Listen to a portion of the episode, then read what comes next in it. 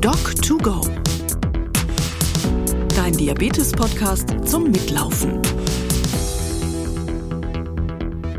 Seit seiner Diagnose Typ 2 Diabetes vor vier Jahren hat Andreas Warta eine Wende um 180 Grad gemacht.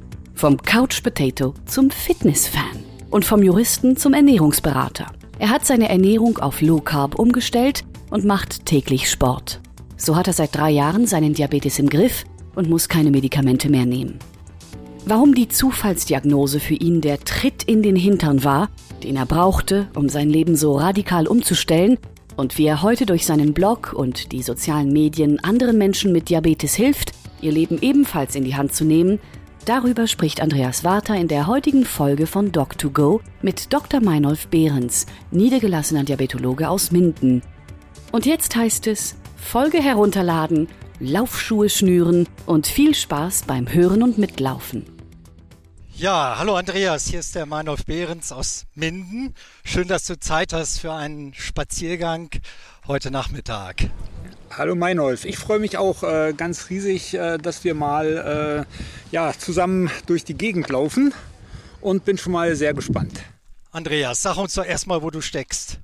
Also ich bin heute hier in Waren äh, an der Müritz und äh, bin hier am größten deutschen Binnensee.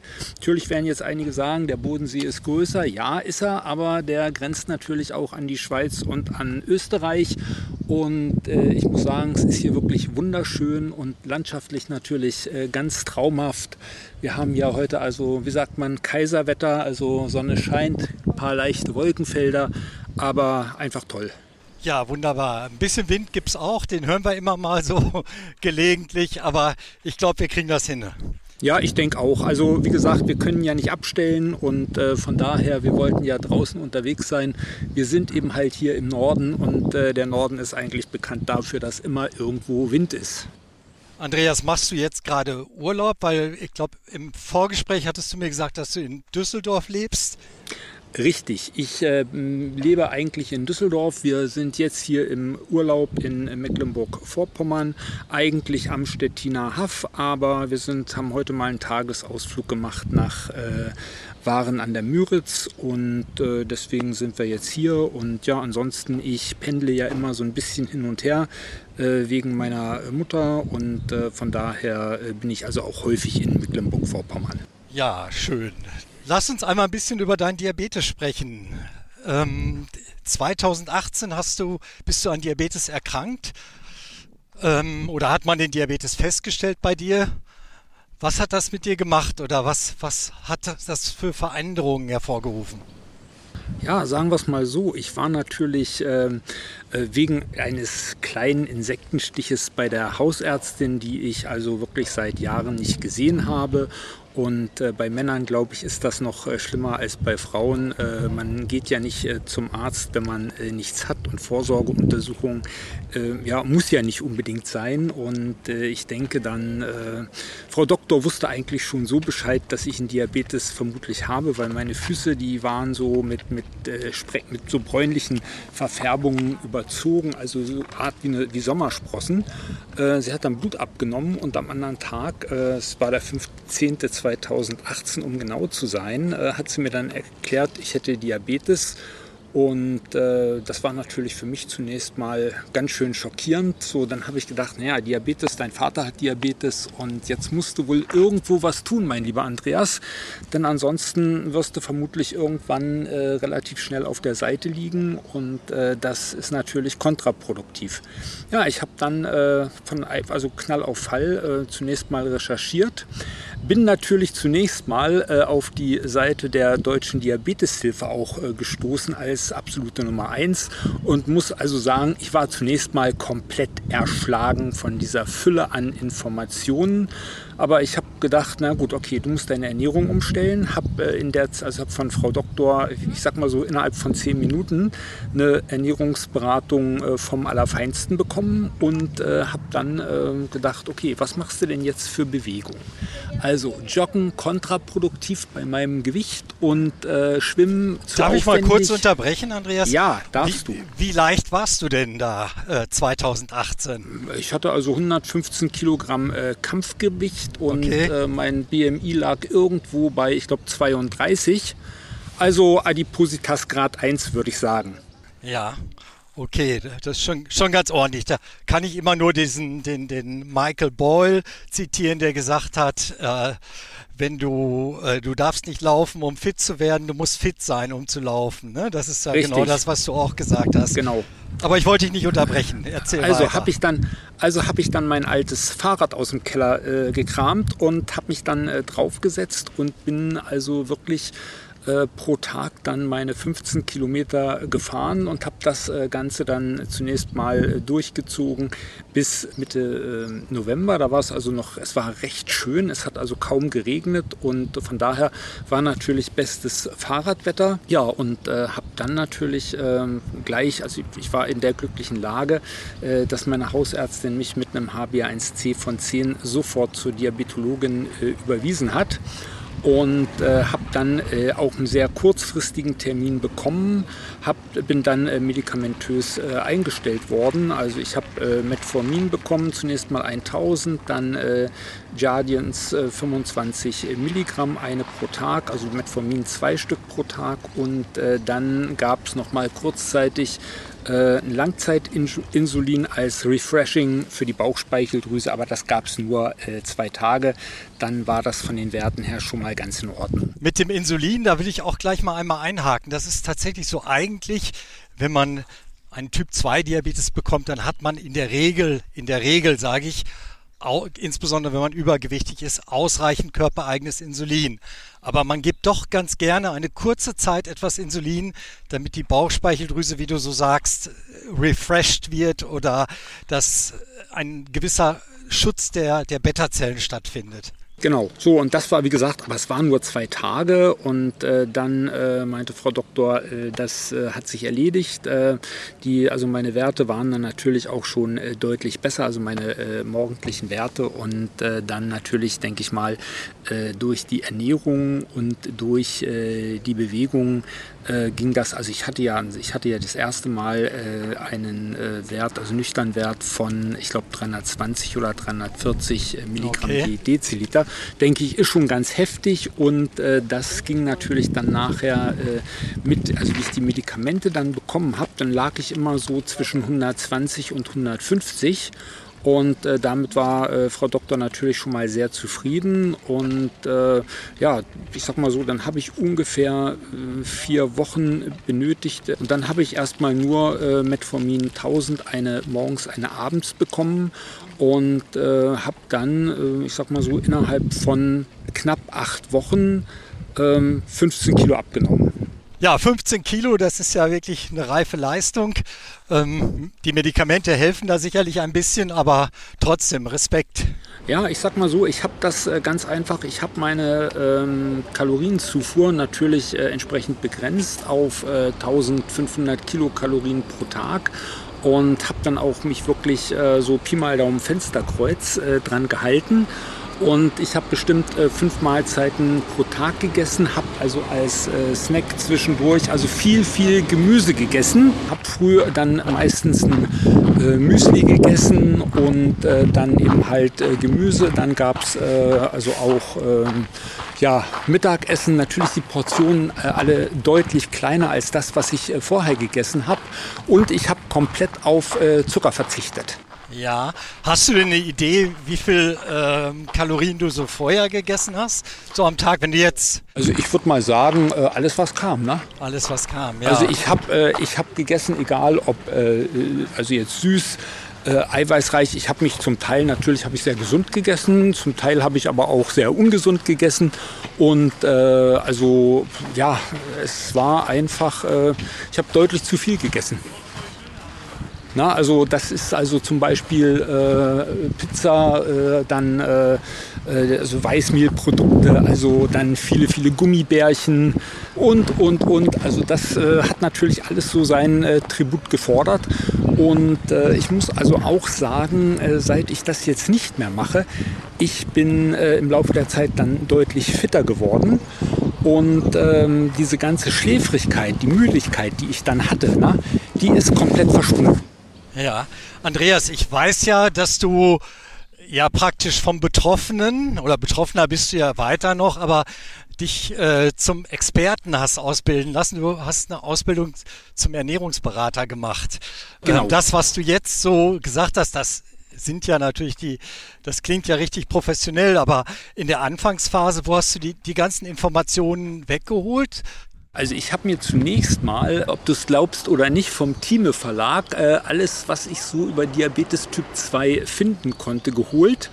Und äh, ich habe dann auch äh, mir dieses äh, Handbuch, das große äh, Trias-Handbuch für Diabetiker geholt. Ähm, das ist vom, ich glaube, Professor Dr. Stanzel. Und äh, dann habe ich nachher mal drüber nachgedacht, machst du jetzt einen Instagram-Account oder machst du keinen? Und habe ich gedacht, doch, du musst das eigentlich auch an die Öffentlichkeit bringen. Und äh, der Name, äh, ja, ich sag mal so, der ist ganz einfach äh, aus diesem Buch, der, äh, dieses große Trias-Handbuch mh, für Diabetiker entstanden, denn äh, Stanzel spricht dort von, egal ob blutiger Anfänger oder, und dann in Anführungszeichen, gewiefter Diabetes-Experte. Und dann habe ich gedacht, Diabetes-Experte, das ist doch der Name für den Instagram-Account. Genau, den gab es noch nicht, den Diabetes-Experten. Den gab es noch nicht. Man glaubt es, glaubt es nicht. Ja, dein, dein Blog, äh, wenn man da mal reingeht, der ist ja auch wirklich spannend und äh, da findet man im Prinzip ja jetzt doch alles zusammengefasst, was du so in der Kürze jetzt hier, hier äh, dargestellt hast. Also ähm, ja, neben der Bewegung eben die Ernährung. Darüber hinaus bist du aber auch bei diabetes.de sehr aktiv. Ne? Es gibt ja eine Initiative von diabetes.de, sag es laut. Ähm, du gehörst also zu den Menschen mit Diabetes, die auch zu ihrer Erkrankung stehen, sage ich mal, und auch bereit sind, einfach Menschen zu informieren. Ja, ich glaube, das ist ganz, ganz wichtig. Ne? Also wir müssen äh, aus meiner Sicht, diese ganze Community müsste eigentlich noch viel, viel äh, größer werden. Und äh, ich habe jetzt ein ganz äh, großes Herzensprojekt und zwar wollen wir die Diabetes-Typen also mal völlig außen vor lassen, weil momentan ist es ja immer so, Typ 1, Typ 2 und äh, was weiß ich noch alles. Und äh, da wollen wir natürlich irgendwo jetzt Brücken bauen, denn äh, ich glaube, uns äh, vereint alle, die Diabetes haben, äh, ein ganz großes Ziel und das ist das Ziel nach Lebensqualität. Und äh, da ist die Typ 1 Community natürlich bestens untereinander vernetzt. Und äh, ich habe einen ganz spannenden äh, Vortrag gehört von der Nicole Mattich-Fabian. Äh, die Diabetesstimme muss lauter werden. Und äh, unter anderem natürlich bei der äh, Typ 2 Community gibt es Facebook-Gruppen und äh, die Nicole sagte da, ja, das, die zeichnet aus, dass sie morgendliche Blutzuckerwerte, Pusten und schlechtes Essen das ist völlig richtig, denn wenn man hört, was da so teilweise ähm, gemacht wird, äh, das finde ich also schon äh, irgendwo sehr befremdlich. Ja, also du willst sozusagen Menschen mit Typ 1 und Typ 2 Diabetes zusammenführen. Das finde ich ist eine richtig tolle Idee. Und ich glaube, so als, als Diabetes-Experte mit eigenem Blog brauche ich gar nicht zu fragen, welche Rolle die sozialen Medien da spielen. Ja, also eine ganz große Rolle natürlich, denn ich war ja bei den D-Doc Voices und äh, also ich war der einzige äh, Typ 2er dazwischen. Andreas, sag noch mal, darf ich ganz kurz D-Doc Voices? Ich weiß, was das ist. Ich bin nicht sicher, ob jetzt alle Zuhörer wissen, was D-Doc Voices sind. Also, die D-Docs sind natürlich eine riesengroße Community und hat sich äh, auf die Fahnen geschrieben, dass hier äh, Menschen mit Diabetes äh, eine entsprechende Plattform finden. Äh, und äh, es war zunächst mal so, dass hier vorwiegend äh, Menschen mit Typ 1 unterwegs waren. Aber wir haben, ich habe mich dann beworben für dieses Stipendium und habe das dann auch bekommen. Und äh, wir hatten also wirklich, wir waren, ich glaube, 15 Leute und äh, also ich war der Einzige mit äh, Typ 2 Diabetes und äh, Rest, der Rest war Typ 1 und ich habe natürlich äh, wirklich zugehört und äh, bei den ganzen Gesprächen und habe also wie gesagt sehr, sehr viel über Typ 1 gelernt und habe dann mal so die Frage in den Raum gestellt. Ich sage, ja, wo gibt es denn jetzt den riesengroßen Unterschied? Natürlich äh, ist Typ 1 eine Autoimmunerkrankung. Natürlich äh, braucht der Mensch mit Typ 1 eben halt äh, Insulin, äh, äh, was zugeführt werden muss. Aber äh, da gibt es ja auch etliche Leute mit äh, Typ 2, äh, die das ebenfalls haben. Und ich sage immer, also äh, beispielsweise Bewegung und äh, gesundes Essen hat auch noch keinem Menschen mit äh, Typ 1 geschadet. Ich glaube. Absolut. Also das ist, ich darf dich einmal kurz unterbrechen.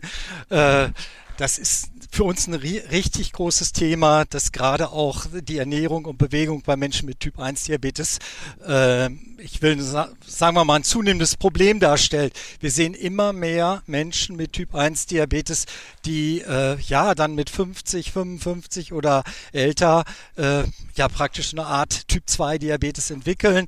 Also Ernährung und Bewegung betrifft nicht nur Menschen mit Typ 2 Diabetes, sondern auch mit Typ 1 Diabetes und natürlich uns alle eigentlich, muss man auch ganz klar sagen. Ne? Also eigentlich ist es ein Thema für alle, wenn man wenn man es ganz hart formuliert. Ja, da hast du völlig recht. Also das ist also, ich sag mal so, ich habe mich selber jetzt, ich hinterfrage äh, ständig, also äh, warum hast du es eigentlich so weit kommen lassen? Ähm, dass du wirklich dann über die Jahre hinweg, äh, da ja, das kommt ja nicht von heute auf morgen, sondern äh, das ist ja wirklich äh, eine Geschichte, die dann äh, so peu à peu und schleichend ist und äh, hättest du mehr Bewegung in dein Leben integriert, hättest du äh, mehr, äh, also hättest dich besser ernährt, äh, dann äh, wäre es natürlich deutlich einfacher gewesen. Aber ich sag mal so, ich bin froh, dass ich die Kurve bekommen habe und äh, da bin ich natürlich jetzt auch sehr, sehr darauf erpicht, äh, anderen äh, Menschen äh, da auch äh, entsprechend zu helfen und äh, aber wie gesagt, man muss den Schalter im Kopf finden, der muss Klick machen und dann ist es eigentlich ganz einfach. Ich treibe mich ja nun auf allen möglichen äh, Kongressen rum, ob das jetzt die äh, Diabetestage sind in Düsseldorf, da steht am 3.9. Äh, wieder der äh, Düsseldorfer Diabetestag als äh, Live-Veranstaltung ins Haus und äh, ebenfalls war ich jetzt auf dem Kölner Diabetestag, der war im Mai. Also es ist natürlich sehr spannend, es ist hochinteressant, diese ganzen Vorträge. Und ich denke, diese äh, Diskussionen äh, zwischen Fachleuten und zwischen den Betroffenen, das muss eigentlich viel, viel stärker in den Vordergrund gestellt werden. Ja, das ist auch letztlich das, was wir auch jetzt übrigens in den Behandlungsleitlinien wiederfinden, dass wir wegkommen von der pauschalen Empfehlung, der HbA1c-Wert soll 6,5 sein oder wie auch immer, sondern dass wir wirklich viel mehr das, was eigentlich in der Medizin selbstverständlich sein sollte, den Dialog mit dem Patienten suchen. Wir nennen das partizipative Entscheidungsfindung, also gemeinsam einen Weg finden. Und ich finde, das muss eben auf den Kongressen genauso stattfinden. Genau, genau so ist es. Und äh, ich sag mal so, da sehe ich eben halt diese riesengroßen äh, Synergien, also auch für meine jetzige Tätigkeit. Denn natürlich, ich kann den Arzt nicht ersetzen, um Gottes Willen. Das habe ich nicht studiert, das kann ich auch gar nicht. Und äh, ich sage auch immer, nehmt bitte eure ärztlichen Behandlungstermine wahr. Das ist ganz, ganz wichtig. Aber ich glaube, es äh, ist so viel mehr und diese tägliche Unterstützung, die ich jetzt beispielsweise gebe, ob das jetzt über Ernährungspläne äh, ist, ob das jetzt über Motivation ist zur Bewegung, äh, das sind natürlich alles äh, ganz, ganz wichtige Sachen. Und äh, das sind wieder Sachen, das kann eigentlich der Arzt oder Diabetesberater gar nicht leisten, denn äh, bei dem Riesenheer von Menschen mit Diabetes ist das ja doch mehr oder weniger auch sehr schwierig. Ich habe jetzt gerade, bin ich angeschrieben worden von einem Kollegen, der eine Studie plant. Wie sinnvoll ist es, äh, bei Menschen mit Typ 2 Diabetes kontinuierliches Glukosemonitoring durchzuführen? Und ähm, das wird sicherlich eine sehr, sehr spannende Studie. Das glaube ich. Also ich äh, für meinen Teil kann nur sagen, ich würde das sehr begrüßen, sehr befürworten. Äh, ich gehöre ja zu der Fraktion, äh, die ständig die ähm, Blutzuckerwerte misst. Also ich messe bestimmt drei, vier Mal am Tag meinen Blutzucker, also um ganz einfach auch bei einigen Gerichten zu gucken, wo geht mein Blutzucker da jetzt hin und wie muss ich da jetzt reagieren. Also ich habe für mich natürlich eine Strategie gefunden, dass ich also im unmittelbaren Anschluss nach, nach dem Essen äh, mir die Schuhe anziehe und dann beispielsweise 20, 25 Minuten am Stück mal zügig durch die Gegend gehe und habe dann festgestellt, also dass der Blutzucker sich dann sehr im Rahmen hält und äh, nach 25 Minuten, also wenn ich wirklich zügig unterwegs bin, dann liegt der wieder bei äh, circa 100 Milligramm je Deziliter. Ja, man sieht auch, dass der Blutzucker oder in diesem Fall der Gewebezucker sich bei unterschiedlichen körperlichen Aktivitäten ganz unterschiedlich verhält. Und das sind ja alles Dinge, die, wo man erstmal Erfahrungen sammeln muss, äh, damit man seine Erkrankung versteht. Und vielleicht wäre es zumindest ein Kompromiss, wenn man die Krankenkassen dahin bewegen könnte, dass äh, Patienten, die an Diabetes Erkrankten die Möglichkeit haben, zumindest für das erste Vierteljahr mal äh, mit Sensoren versorgt zu werden. Das fände ich wäre zumindest ein Kompromiss, wenn man jetzt sagt, gut, die Kosten für eine Dauerversorgung für alle Menschen mit Typ 2 Diabetes sind einfach zum jetzigen Zeitpunkt gigantisch und vielleicht dann doch äh, schwierig zu rechtfertigen. Ich hoffe ja immer noch auf eine ähm, ja, Uhr, die eben halt ohne invasive Methoden den Blutzucker messen kann und äh, bin mal gespannt, äh, wann äh, das äh, Ding kommt. Also Patente sind da wohl schon angemeldet, aber momentan äh, ist es eben halt noch nicht am Markt. Also ich sage mal so, das denke ich mal, würde natürlich äh, vieles erleichtern und würde auch die Glukosemessung natürlich deutlich revolutionieren. Ja, die, die, jetzt muss ich es mal sagen, die Apple Watch ist ja schon ganz oft angekündigt worden. Also die Apple Watch zur Glukosemessung, genau. zur nicht invasiven. Ja, ja, das stimmt. Aber das an, also diese Funktion wäre natürlich, das wäre traumhaft, weil äh, das könnte man natürlich äh, dann äh, sehr, sehr gut nutzen. Und äh, ja, also das würde ich schon sehr, sehr begrüßen. Ja, Andreas, ich möchte noch mal ganz kurz auf die Initiative von Diabetes.de Sag es laut zurückkommen. Ich habe von dir eigentlich ein richtig schönes Statement zur Mehrwertsteuer von Lebensmitteln gehört, gelesen. Äh, magst du das noch mal einmal zusammenfassen? Ja, ähm, es ist eben ganz einfach so. Ähm, ich erlebe das also häufig, dass ähm, Leute, die von mir gecoacht werden, sagen, ja, ich kann mich ja gar nicht äh, gesund ernähren. Die Lebensmittelpreise explodieren derzeit, gerade die Preise für gesunde Lebensmittel wie Gemüse, Obst und ähm, auch Hülsenfrüchte, die explodieren äh, für gewöhnlich. Also ich weiß jetzt gar nicht, wir haben also Preisanstiege gerade bei Obst und Gemüse. Das ist jenseits von Gut und Böse. Und äh, man kann das ganz einfach ähm, ja, äh, regeln, indem man zum Beispiel die Mehrwertsteuer für solche gesunden Produkte äh, auf Null senkt und im Gegenzug dafür zum Beispiel äh, ähm, die Mehrwertsteuer für ungesunde Lebensmittel, zum Beispiel insbesondere diese ganzen Süßgetränke, in denen ja Unmengen an Zucker sind, die kann man meinetwegen äh, deutlich höher besteuern. Äh, also das 29 oder 30 Prozent sind, das äh, stelle ich mal auf ein ganz anderes Blatt Papier. Aber ich glaube, da äh, geht eine ganze Menge. Und schlussendlich jeder, der sich gesund ernährt und wo man beispielsweise, klar, äh, zunächst mal äh, Mehrwertsteuereinnahmen dann vielleicht nicht hat, aber ähm, ich habe auch die Erfahrung gemacht, dass natürlich eine gesunde Ernährung äh, dazu führen kann, dass man natürlich deutlich weniger Medikamente äh, für das Diabetesmanagement benötigt. Und da lassen sich natürlich auch enorme Kosten einsparen. Das denke ich auch. Und ich meine, du bist das beste Beispiel. Ausgangs HbA1c-Wert von 10 Prozent. Und jetzt äh, dank einer konsequenten Umstellung der Ernährung und der Bewegung brauchst du, glaube ich, im Moment gar keine Medikamente oder hast du das Metformin noch drin? Nee, das ist äh, auch raus. Also ich ähm, äh, habe also derzeit überhaupt keine Medikamente. Äh, also das Einzige, wie gesagt, was ich mache, äh, im Anschluss nach meinem Essen äh, bin ich dann immer äh, irgendwo erstmal 20, 25 Minuten unterwegs. Ja, Andreas, ich bin ja einfacher Mediziner und du, du bist von Hause aus Diplomjurist. Du weiß es vielleicht besser. Warum tut sich die Politik so schwer mit der Änderung der Mehrwertsteuer? Weil ich denke, so unterm Strich müsste doch das gleiche Geld reinkommen. Also ich denke, eigentlich sollte das kein Problem sein. Aber ähm, dadurch, dass eben halt hier viele, viele politische Interessen aufeinanderprallen, und ist das natürlich sehr, sehr kompliziert, äh, da ähm, zu Gesetzesänderungen zu kommen. Und äh, gerade wenn man also irgendwo äh, Steuern senken soll, äh, dann tut sich Politik natürlich immer sehr, sehr schwer. Und äh, das muss dann immer erstmal in Ausschüsse, das muss gegengerechnet werden und, und, und. Und äh, schlussendlich verläuft sowas dann immer äh, ja, regelmäßig im Sande. Aber auf der anderen Seite sage ich mir immer, steht da Tropfen hüllt den Stein. Und ich hoffe, äh, dass die äh, Ampel das diese Legislaturperiode noch hinbekommt und äh, die Mehrwertsteuer dann äh, deutlich senkt und äh, eben für beispielsweise Süßgetränke und ungesunde Lebensmittel eben im Gegenzug äh, anhebt.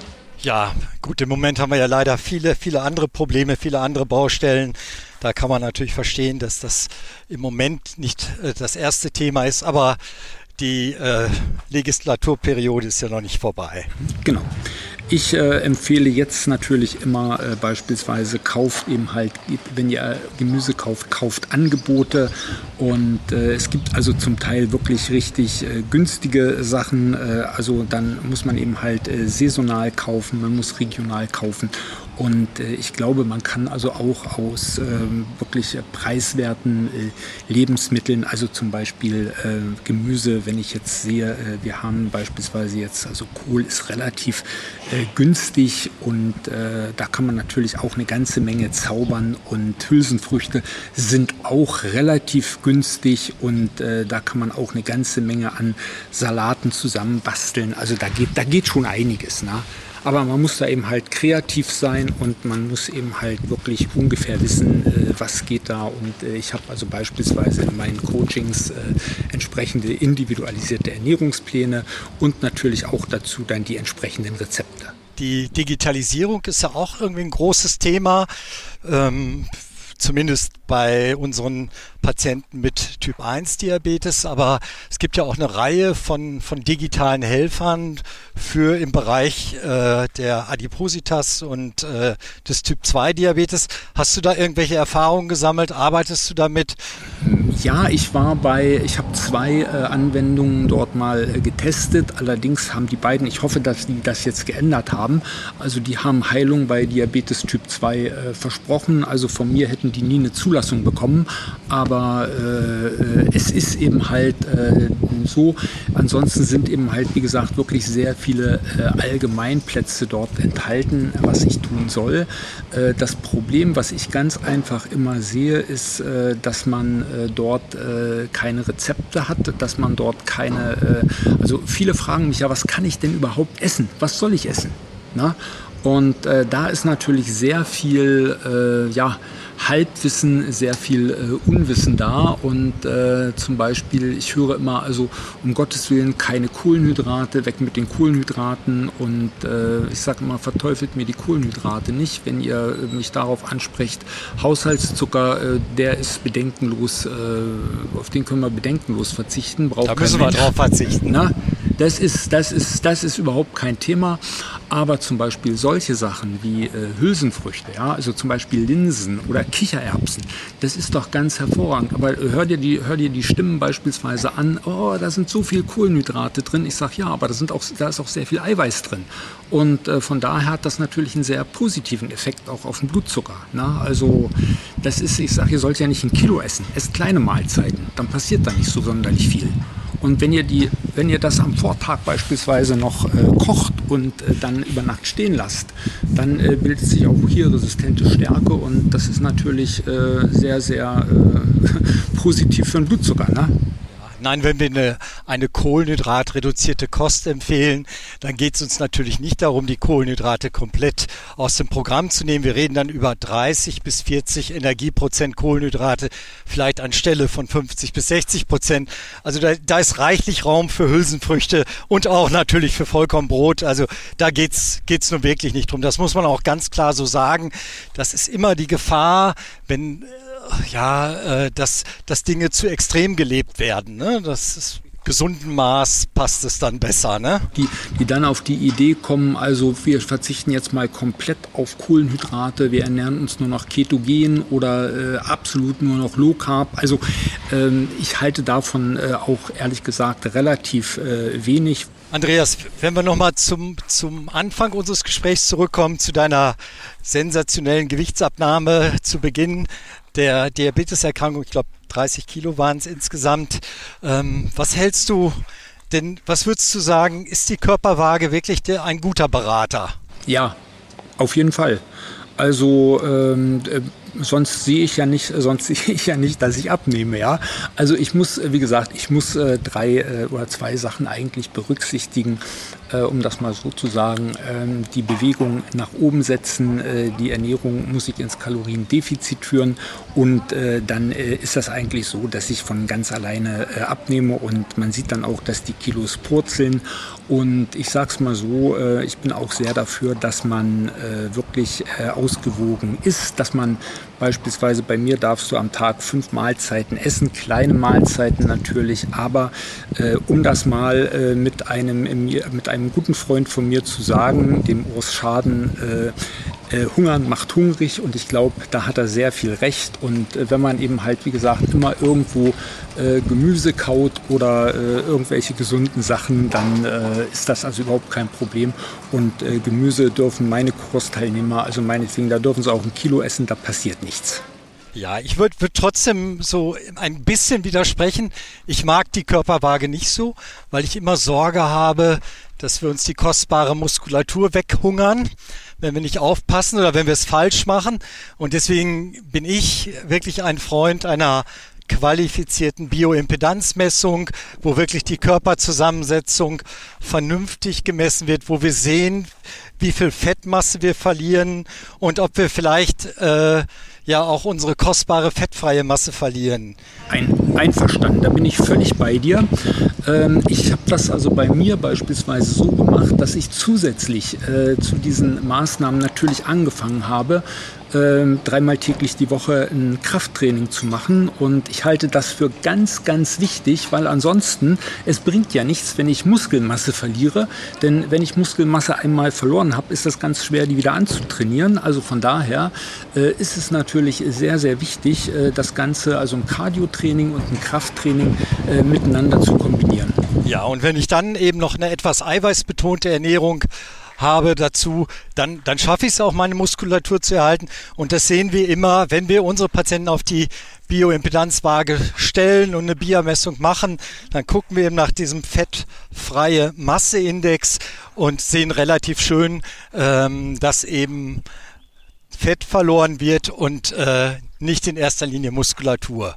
Genau. Und wenn man das, wenn man da jetzt beispielsweise unmittelbar, also beispielsweise nach äh, Erhalt der Diagnose, wenn man dann die Leute dazu kriegt, dass sie ins Kraft, äh, also dass sie ins äh, Fitnessstudio gehen oder aber auch ganz einfach mit ihrem Körpergewicht äh, ein Krafttraining äh, aufziehen, äh, ich sag mal so, dann können wir, glaube ich, alle ganz, ganz zufrieden sein und dann ja, bleibt die Muskelmasse erhalten und wird sogar noch größer.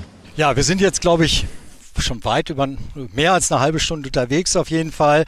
Es hat mir Spaß gemacht. Ich habe wie immer in diesem Podcast auch viel gelernt und ich hoffe, du hast auch ein bisschen mitgenommen.